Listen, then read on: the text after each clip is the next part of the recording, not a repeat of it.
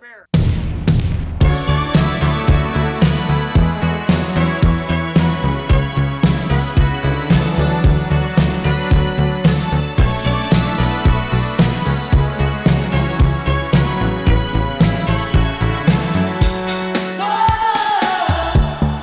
Hello，大家好，这里是啤酒事务局，我是天。我是齐我是海洋老王，海洋老王， 这是什么称呼？我今天第一次听到。我姓王嘛，叫王海洋，朋友都叫我海 洋。哦，啊，OK，哦，海洋老王，差点听成了海王。 啊，这海王啥意思？最近好像经常听到这个词啊。不知道海王吗？就那种养鱼养很多的海王。为什么养鱼多？你知道鱼塘是什么意思吗？我知道它字面上的意思，但我不知道它是什 么有什么引申的意思。就是备胎很多啦，说白了，然后就是那种你的一哦个鱼塘里面养了 OK 很多鱼，然后海王就是你在海里面呀，行，是吧哦，OK，那嗯咱们的今天的老王应该不 是我呃我不是，我增加了一个知识点， 啊我好普及了。好的，好的嗯 行。老王自己介绍一下自己吧。呃，大家好，我是老王啊，我是内部 dog 上海酒吧的负责人。终于要聊 Blue Dog 了，对，因为最近其实有挺多精酿圈里的朋友就问啊，不知道它有没有开啊，然后开的那个店里怎么样啊，已经问拍了个照半年片了，吧？对，已经嗯问了，已经问了一年多了，对我们一九年年底的时候，这个围挡就已经在这个成都路这个威海路路口已经支上了，然后正式开业是在二零年的十一月底才正式开业。好，那我们今天就好好来盘一盘 Brew Dog 的故事，以及 Brew Dog 开业经历的一些心路历程。先好倒上一个 Brew Dog 的酒喝一喝。可以。那今天老王给我们带了啥？今天带了两款，一款是这个 Los Lager，在英国现在有个活动，所有的只要生活在英国境内的人可是以送免费送酒那免个吗？费送一个四听装的，只需要付大概我记得是一一块多英镑，就差不多十块钱人民币的那个运费就可以免费拿四听。哇，哇，这个听起来很 b r u d o g 为什么会有这样的一个事情呢？这可能就是我们 James 诙谐的一个玩笑吧，因为全英国人都已经 lost， 哦，可能不仅是英国人，世界人民很多国家的人都已经 lost。 感觉现在美美国人民比较水深火热。哎，呃，我们哎换一个，换一个。好，干我杯们！我们敬所有的 lost people，包括我们自己。好的。作为一个拉格而言，它的苦度跟香气都是比较突出的。对，尤其是你在闻它的时候，还没有对喝的时候，非常明显。对的，行，我觉得 brew dog 精酿爱好者们都不需要多去赘述啊。然后包括我自己在加酿的时候去尝试复刻的第一款酒就是 punk IPA，虽然酿出来的东西和 punk IPA 完全都不一样，但是我觉得大家就是每个爱啤酒的这些人吧，其实对 brew dog 都有一些自己的一些经历。嗯，但是我觉得我们节目很多还是面向那些可能对精酿并没有那么了解的朋友们。那作为一个小白，今天想请老王先给大家科普一下 Brew Dog 到底是怎样一个品牌。我们两位创始人，可能大家可能是有一点了解的，一个叫 James，一个叫 Martin。那除了这两位之外呢，其实我们还有一个创始狗，它是那个 Martin 的一个宠物犬。其实 Blue Dog 的名字就是从它这个狗而来的，它是一只什么狗呢？它是一个拉布拉多。我觉得这个对聊聊有点偏嘛。先说对，可可是品牌名字呢？它是出现在名对，字很里多的人问呢。我说为什么叫酿酒狗不叫酿酒猫啊，或者酿酒熊啊什么嗯之，就是因为有一条 狗。啊，是因为这只拉布拉多。我之前没有去搜索这个狗的故事嘛，我以为是个自嘲，就是说我是一个酿酒的狗， 就是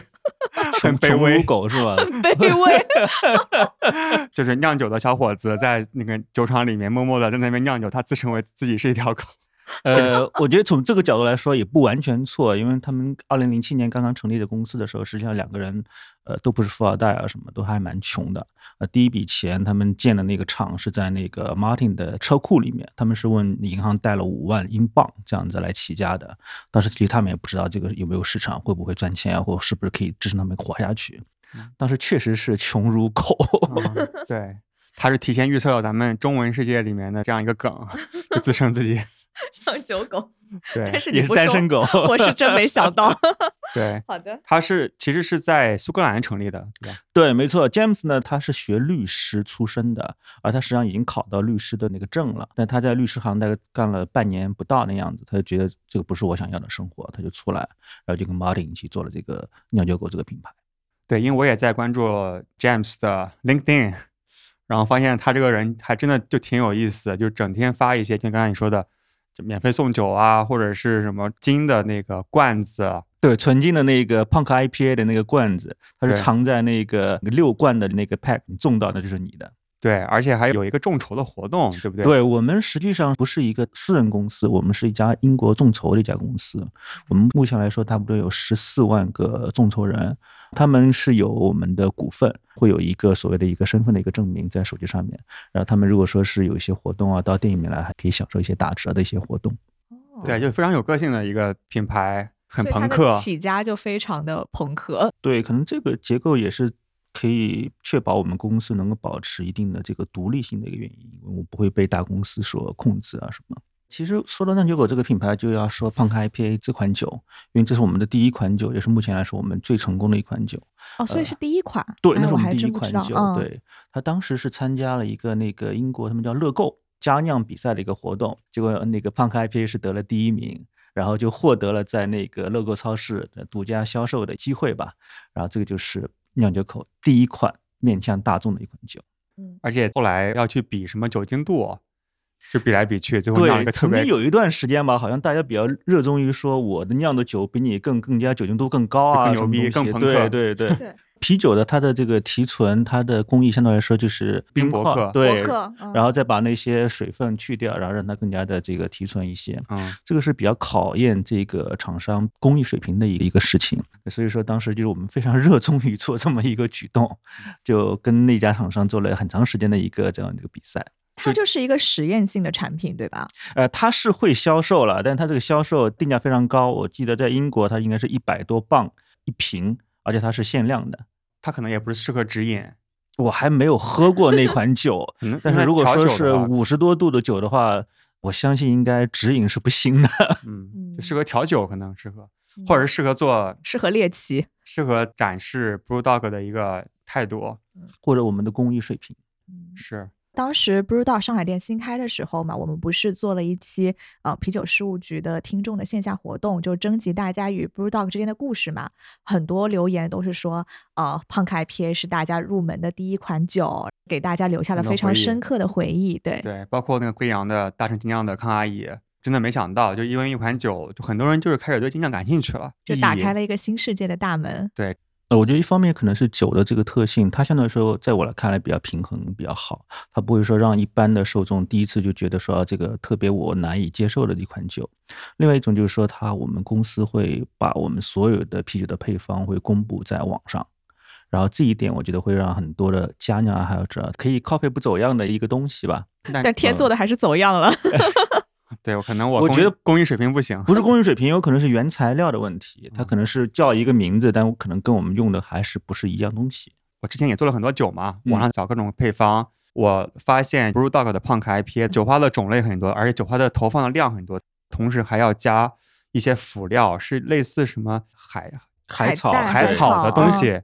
对，所以我当时就做完就觉得我它还是花钱买吧，这个钱花的 值。嗯 就是真的是有是料很足，对，像香菜籽啊、蓖麻啊这些东西，都是相对来说我们用的比较早的。相对来说，我们的原材料采购是全球的，像我们用的酵母，很多时候根据不同酒的风格，可能是美国的酵母，啊也有可能是欧洲的一些酵母都会使用到。嗯，我们产品线是相对来说比较广的一个品牌。所以其实是诞生在苏格兰，但是第一款酒 Punk IPA 其实算是个美式的 IPA 嘛，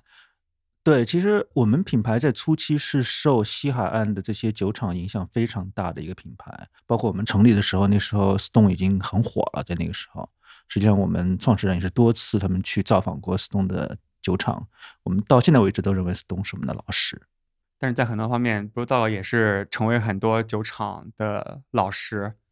对，这就是今天我我带了那个歌嘛，就是我带了一款那个英国的呃摇滚的一首歌，然后一个美国摇滚的一首歌，摇滚乐是诞生在美国，对吗？嗯但实际上是英国的更加的牛，对吧？啊一样的道理嘛。 ，OK OK，行，对，待会儿待会儿我们听一下，其实我有在看，就是 BrewDog 的那个 YouTube 的频道，他们会做很多很有意思的事情，比如说要在世界上最冷的地方酿款酒。我之前还看到一个他们在飞机上酿酒的故事，不停的去挑战一些新的事物吧，然后挑战一些酿酒的 极限。对，我觉得这更多的是一个对品牌的产品的一个尝试的一个态度吧。你说飞机上酿的酒会跟地面上酿的酒有什么区别？我觉得你很难说上有什么区别。但这就是一个怎么说态度吧。我会尝试说不同的东西，然后怎么样子能够带来更新的口味和更多的一些体验感。嗯，不知道之前是有一个合作的航班，就从英国到美国，对，我们跟 Virgin 有一个合作的一个航线嗯。那在这个飞机上面，说是从英国的，我记得是到伊顿，是到美国的 Columbus 这两个地方一个直飞的一个航线。飞机上面它不提供任何的餐食，除了啤酒。但是后来这个飞机就停好。这本身这就是一个短短期的对一一个航线。对我听说好像大家就喝太多了，有很多人慕名而去。对。哎但我觉得在飞机上喝酒还蛮容易吐的，因为你有那个 颠簸嘛，然后你你少又喝点儿，喝多。 但是你说飞机上就是那条航线只能喝酒呀？你酒量差了吧，你少喝点儿； 酒量好的话，多哎，喝我点是儿很喜欢在飞机上喝酒的，因为嗯感觉喝酒然后以后那个航线的时间就变哦短短了。对，对，哎，所以你喜欢在飞机上喝什么酒啊？啤酒啊，当时啤酒是啤酒吗对，？当时啤因为酒我当时看他们在飞机上酿酒的那个企划嘛，就是 British Airway 他们要庆祝一百周年，然后就是问大家说在飞机上喜欢喝什么酒，然后大部分人都会说啊、呃就是说飞机上卖的最好的是 gin tonic，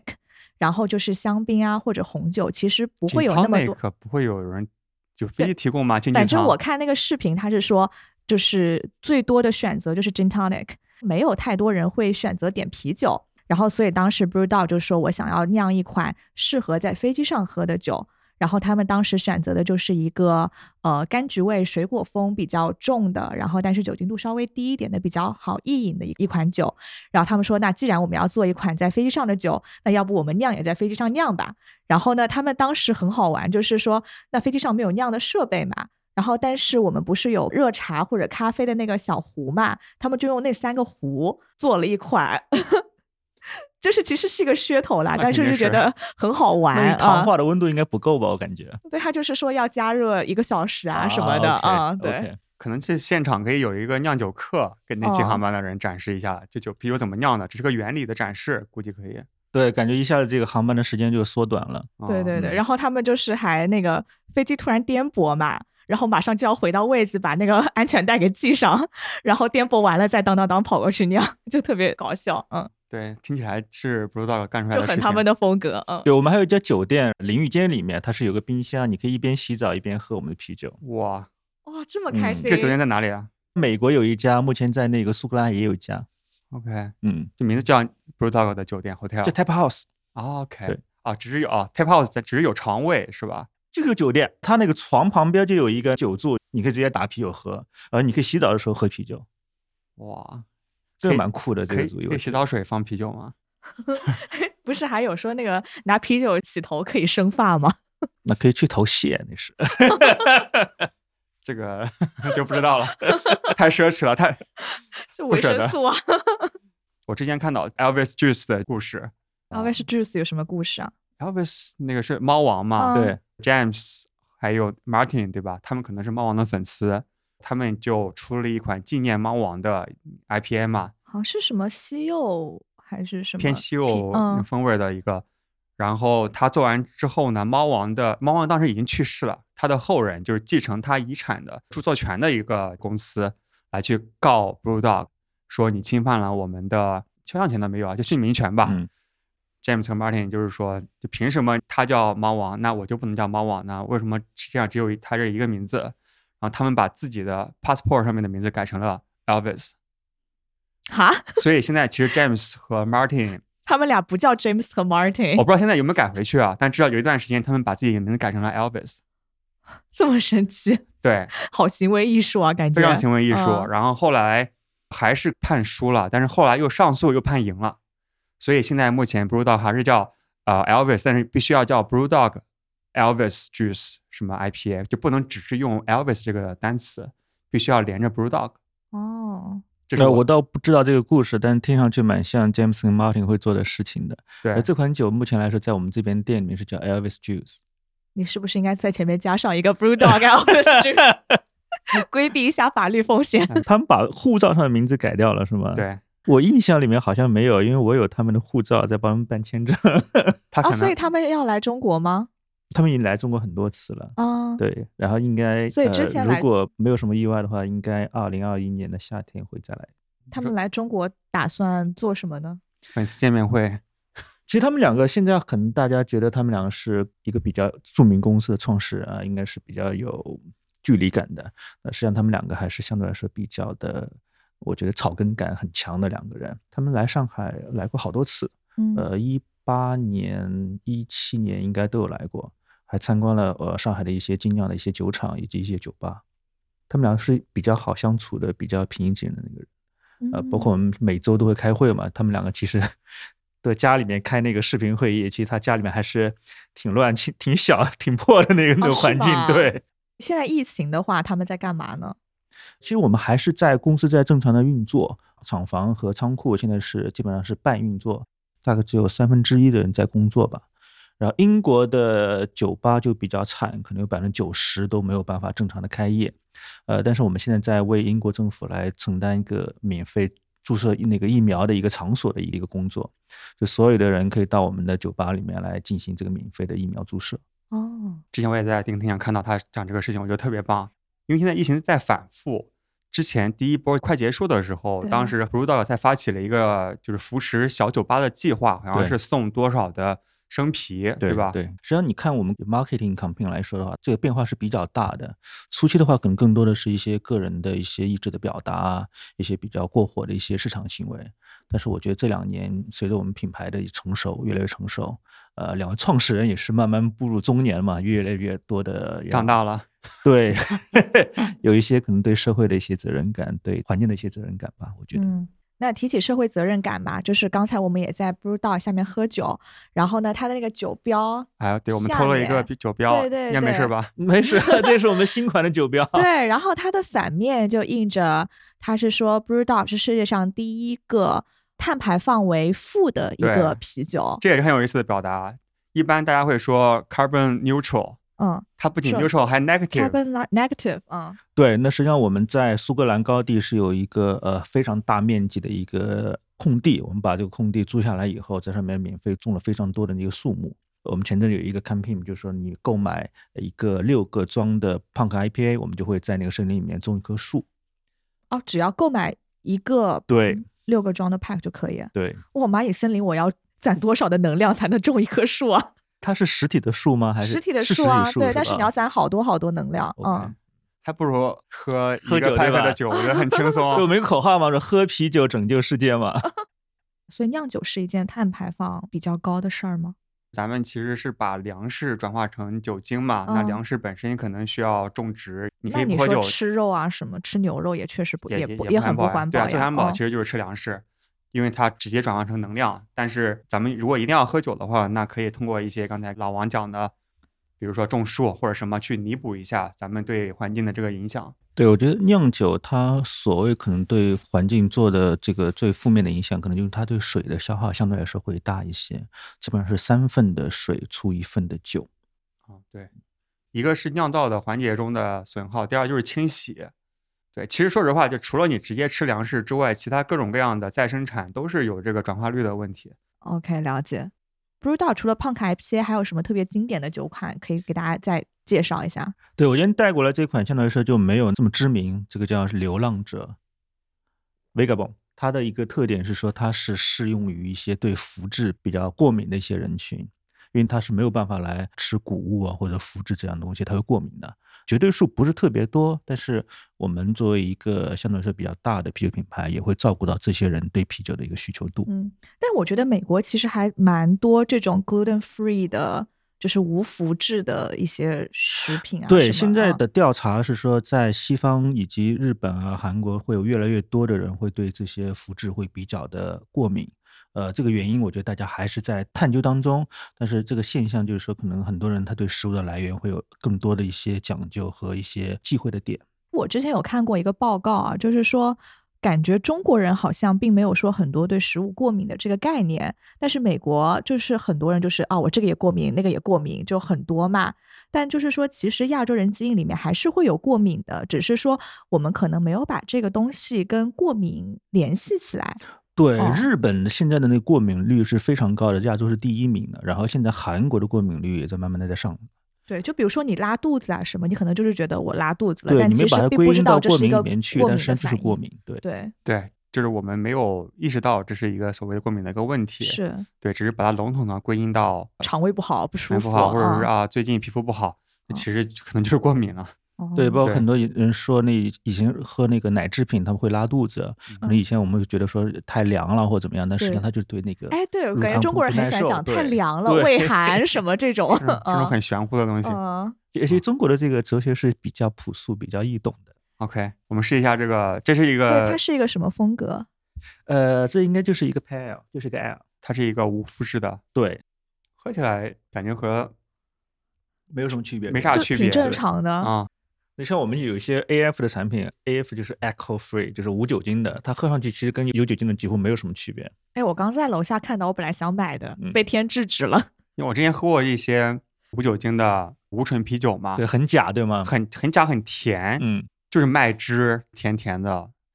然后我个人不喜欢喝，但是我不知道就是会有做的很好的这种无醇可以试试看啤酒我们 的。好，等会儿下楼再去补一罐。回关。好，那我们先插一首歌，然后回来之后我们聊一聊 Brew Dog 在中国的故事。 If everybody had an ocean across the USA, then everybody'd be surfing like California. You'd see 'em wearing their baggies, Warachi sandals too,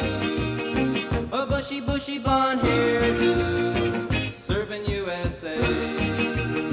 You'll catch 'em surfing at Inside, outside, Ventura County line. Inside, outside, Santa Cruz and Inside, outside, Australia's narrow beach. Inside, outside, All over Manhattan. Inside, outside, And down Doheny Way. Inside, outside, Everybody's gone surfing. Surfing USA.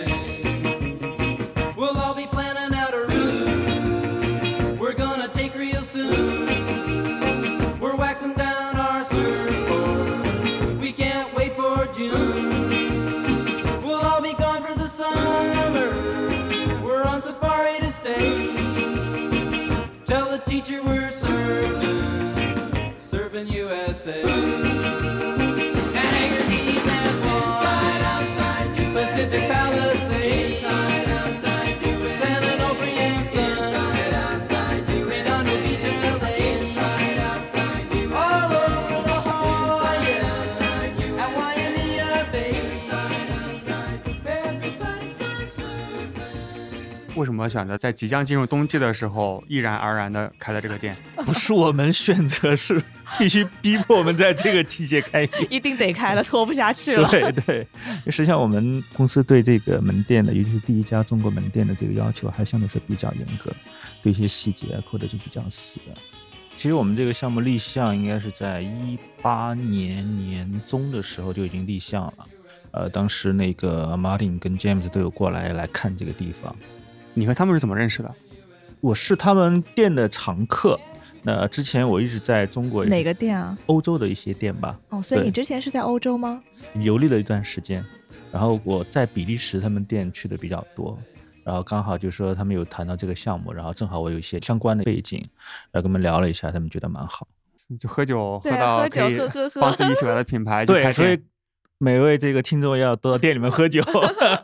多和老板聊天儿，对吧？嗯说不定对这个老板以后扩展业务，对，让你去开店。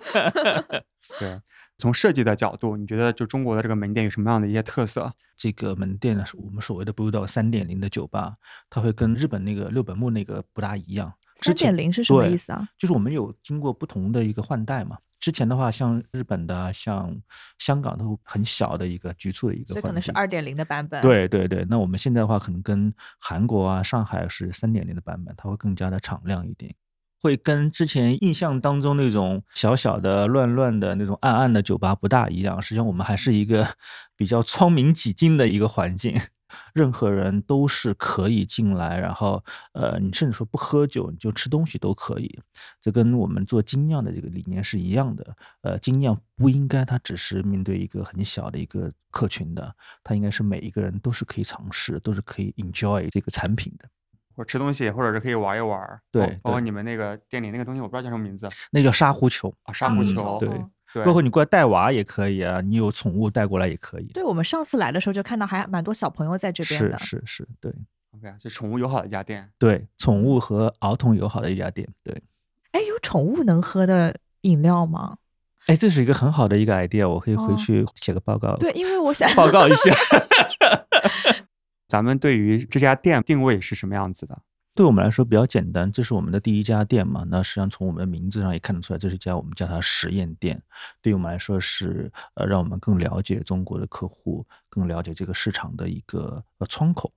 呃，我们也希望通过这个窗口呢，知道说中国的客户他跟其他地方的客户有什么样子的不一样的需求，呃，肯定是不一样的嘛。嗯那我们想知道什么样子的呃酒，什么样子的一个选址，什么样子的一个服务以及餐食，会更适合我们当地的一些客户的要求。那现在这家店开业也已经两三个月了嘛，那跟你们一开始开店的时候的预期，就是在这两三个月中间有什么有意思的发现吗？从客群的接受度来说，其实我们还是觉得呃非常惊喜的，因为我没有遇到在这么一个喝啤酒淡季的一个季节，对说这么多人不远百里千里从外地到上海来，就是来尝试我们的这个店这个酒，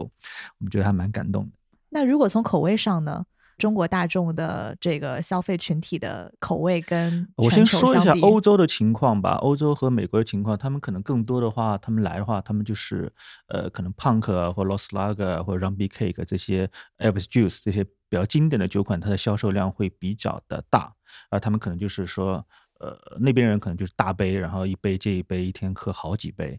但是呃，国内的客户他可能会更加倾向于说，我每次来尝试一些比较少见的一些品种，尤其是呃可能瓶装比较少的一些品种，他们会愿意尝试新的口味。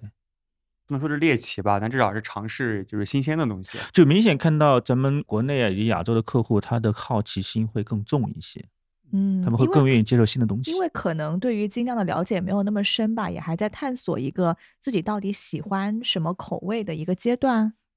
对，一方面是这个，一方面我觉得可能是因为咱们亚洲的这个社会的变革是非常快的，那可能大家会更愿意说，呃，快节奏的一些东西。那我尝了这个，我觉得不错，但是我不妨碍我说我要再尝试新的东西，而不像可能欧洲或者说美国，它社会定型比较早，他可能就觉得、哦我喜欢这个，那我就一直坚持这个，心态是哦不一样的。哎，对，讲起这个，确实是我以前在美国跟我朋友出去喝酒的时候嘛，像我就是喝完了这个口味以后，我会想说下一杯我再来个别的，然后但是很多美国朋友就是说，哦，我要再来一杯这个。然后我当时想说，你不试一下别的吗？一定要一直盯着这个喝吗？哦，你这么一讲，好像确实是这么对，一尤回事儿。其是老美，其实他们就是这个心态是很简单的。他说我找到我喜欢的，为什么我还要一直在尝试其他东西呢？对，然后包括在店里的酒，我发现其实也不仅是 BrewDog 的酒嘛，还有精选的，就是国产的一些生啤。就这个酒是怎么选出来的？我们决策的这个过程很复杂，那可能我会到市面上会找一些我觉得比较有意思的一些当地的一些中小的一些品牌吧。他们如果说有评比的话比较好，就把评比可能寄到我们的总部来做一个报批审批的一个过程。如果说他们没有评比的话，那可能我就作为一个文字的一个描述来发到总部来，让他们来选择。那我们出发点一个是它要一定是要有特点的东西，一个是能跟我们的产品线有一些互补的东西。哦，所以说如果有评皮的话，你会寄给 James 跟 Martin 他们去尝一下对，我们会有一个团队来帮我啊们在全球做一些选品的工作。哦。那他们喝到中国的这些精酿厂牌有什么反馈吗？我听到的反馈还是蛮正面的，呃，包括他们之前有到中国，以及呃北京、上海和广州，他们都有来过，然后也去了一些呃小的酒厂。呃，我觉得他们对中国的这个精酿行业的发展还是非常有兴趣的，嗯也是非常看好的。未来会有一些合酿的机会之类的，绝 对会有，嗯绝对会有。除了我们自己的酒之外，呃，现在卖的比较好的有那个 Chip Smith 的酒卖的不错，然后大酒的酒卖的不错，然后血手的酒卖的也不错。还有那个，比如说牛皮糖、美西、Bubble Bubble Labs， Lab 对，嗯气泡对实验室的，嗯嗯那，肯定是我们觉得比较看好的才会选他们的品种的，而且我们对不会选择说他们卖的最好的那个一款，我们还是想找他们呃，除了大家都已经熟知的一些好的一些品种，是不是有一些其他的很好的品种，但是没有被大家所熟知的一些酒？比如说像那个我们现在在做的那个大九，他们现在有一个新款叫万有引力，呃，也是我们上海店，也是他们呃在上海地区的首发的一个品种。它这个酒应该是有一段时间，但是他们新做了一个配方。对，第二个版本，对，昨天在这边有接管活动，你没来，然后和李雨欣聊了一下，他也一直在做创新嘛，然后感觉有这样的一个这么大的一个店铺，然后给他去做展示，还是一个就挺好的一个平台。对，我觉得中国精酿的这个未来，为什么我们会比较看好，是因为中国精酿的从业者，他平均年龄非常低。那实际上我在我们苏格兰的厂里面，我们酿酒师的这个平均年龄其实没有像中国这么普遍这么低。那年轻人其实有很多天马行空的一些想象力。如果我是一个对 brew dog 并不是太了解的一个精酿小白嘛，那我来到店里，你会推荐我点什么酒款？就是能够快速的了解 brew dog 它的风格或者它的精神。一般知道我们店的品牌的人，他都可能会知道 Punk。那说一般的话，我不会首推我的 Punk，但是我可能会看呃我对客人的一些需求的了解，我会推荐他一些像 Elvis 啊或者说 Zombie Cake 这种相对来说它的风格感比较强烈。 Elvis 跟 Zombie Cake 分别是什么 Elvis 风它是格嗯一个呢 IPA，它是一点柑橘的那个味道比较重的一个 IPA。那呃 Zombie 呢，它是一个呃波特，它相对来说它的巧克力的味道会比较多。这两款都是相对来说对于小白来说，它的特点会比较明显，能够尝出来的两个酒款。嗯，那有没有什么特别推荐给女生的？就是对可能平时也不太喝精酿的人的酒款呢？我觉得不要把女生看为一个单独的一单个独一领个，对嗯对，嗯我觉得尤其是亚洲的女生，实际上她的对于酒的这个接受的程度，我觉得有的时候可能会多于亚洲男性啊。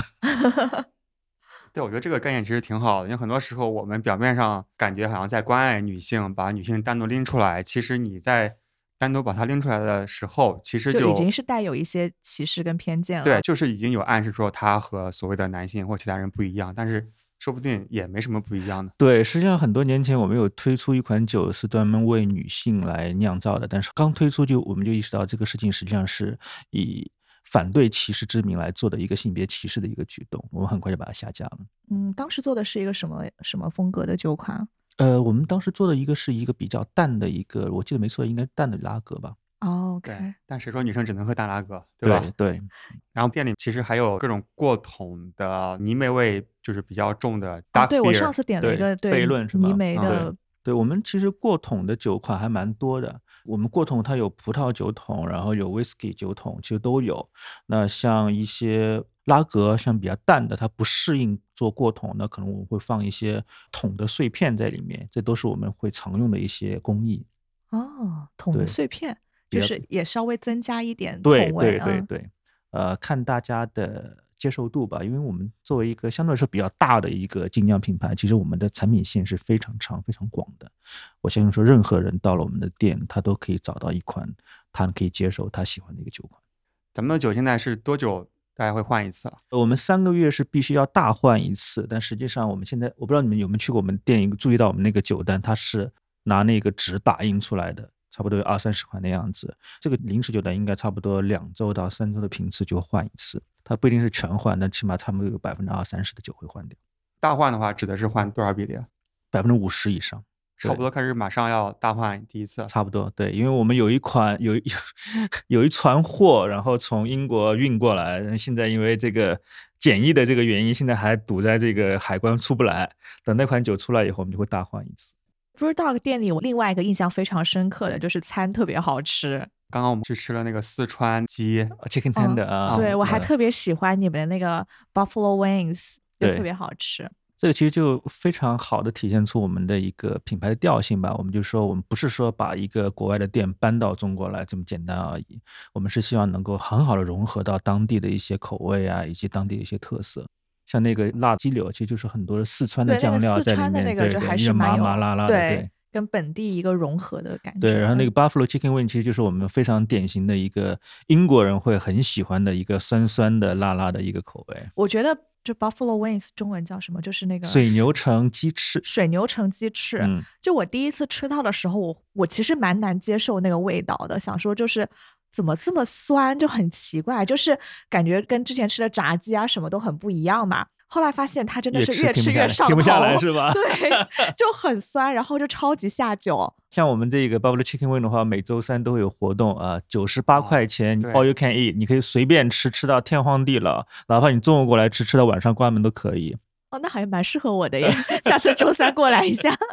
啊，所以这个是个长期的活动，我还以为是开业的活动。长期的活动，对，啊、o k 对，讲到开业活动，不如道友是我最近一两年吧，我觉得最有良心的一个做活动的一个门店。怎么说呢？你记得上次咱们啊、当时还在筹备过程中，当时我们有一个来探店的活动，我们在我们的公众账号去征集，就是大家和 b r u d o g 的一些故事，然后我们选出来十位听友来这边就吃吃喝喝啊、也是再次感谢老王的赞助。嗯，赞助大家免费吃喝。 对，然后有一位听友他在这边拍照嘛，拍完照之后有一个 Blue Dog 的一个开业活动，发自己在 Blue Dog 的一个照片儿。然后其实我们有一位听众就是发了当天活动的照片儿，我记得还是南通，就特地过来对上海参加这个活动。对，然后他得了一等奖。一等奖是什么呢？来，老王给我们讲一下。一等奖就是到伦敦住一晚，然后就去我们的酒厂住三晚，然后可能有机会会跟我们的创始人在一起共度晚餐，有全包机票哇酒店全包，对，哇，对，机票、太酒和酒店全包。太诱人了吧？， 对，所以当时就我们就惊掉了，没想到我们对这样一个小对活动会给我们的一个听友就这么好的一个体验。他真的是锦鲤体质，我觉得。对，但啊就真的就一般这种门店搞活动不会这么实在的，会搞一堆的这种奖，哎但是还你们啊对，这还个飞去英国是吧？对。但现在好像也飞不过去嘛，可能、就对，是、所以说这个嗯活动它兑奖是没有期限的，哇，然后二等奖是好像一年的 Punk IPA，对，三百六十五罐 Punk IPA， 简直要 喝完之后就估计不想喝 IPA 了疯吧？狂喝。对我就想说，不想要 IPA 喝到吐了。啊，虽然是好喝的 IPA。嗯啊，三等奖是那个品鉴的活动，就对昨对天那个对 Peter 刚来，对对对。觉得不知道就特别宠粉丝吧，愿意花很多钱。 对我们是有一些所谓的死忠吧，其实我们每一年都会抽取一些所谓的死忠，会跟我们的两个创始人到全世界，到各个酒吧一些 opening 去做活动，呃，这个费用都是由我们来承担的，但可能这一两年会比较 难。可以来中国来 tour，是对是是，对对，这可能就作为我可们以一发个现独立品牌的一个优势吧，可能我们就不像大公司就把这个 P N L 这个损益看得这么清楚，我做这个活动我可以赚多少钱，然后我付多少钱，对于我们来说，相对来说品牌的自由度会更大一些。嗯呃因为精酿啤酒还是一个相对来说比较小众的一个市场，那有受众才有我们这些厂商的升级嘛。好，那今天非常感谢老王来我们节目做分享，然后也非常希望大家可以来到上海的 Brew Dog 中国实验店打卡喝酒，找老王一起聊天儿。那地址老王再给大家讲一下。呃，我们是在上海市静安区威海路两百二十八号一楼，靠近成都北路口。好，谢谢，谢谢大家再见拜拜拜拜